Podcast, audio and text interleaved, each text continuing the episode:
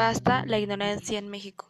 Tenemos que entrar en razón para salvar nuestra nación, con honor, respeto e inteligencia, aportando comentarios positivos hacia la carta que proclamó nuestro presidente, hacia España y el Vaticano, proponiendo una tregua de un conflicto que arrastramos a casi 500 años de haber sucedido.